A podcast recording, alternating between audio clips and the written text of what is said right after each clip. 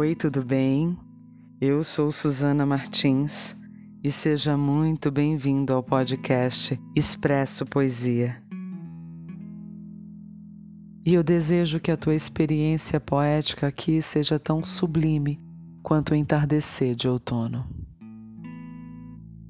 Então, pegue o seu café, se ajeite na poltrona e sinta a poesia.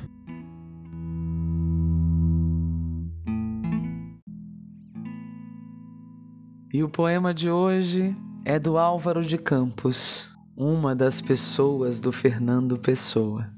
Eu espero que você escreva assim: cartas de amor ridículas.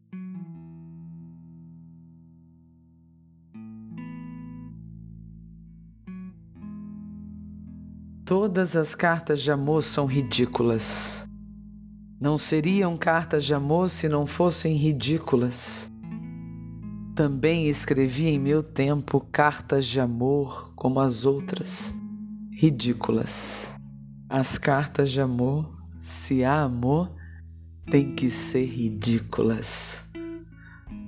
Mas afinal, só as criaturas que nunca escreveram cartas de amor é que são ridículas.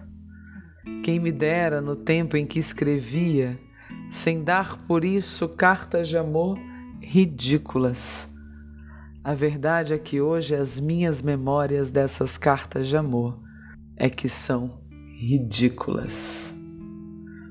Todas as palavras esdrúxulas, como os sentimentos esdrúxulos, são naturalmente ridículas.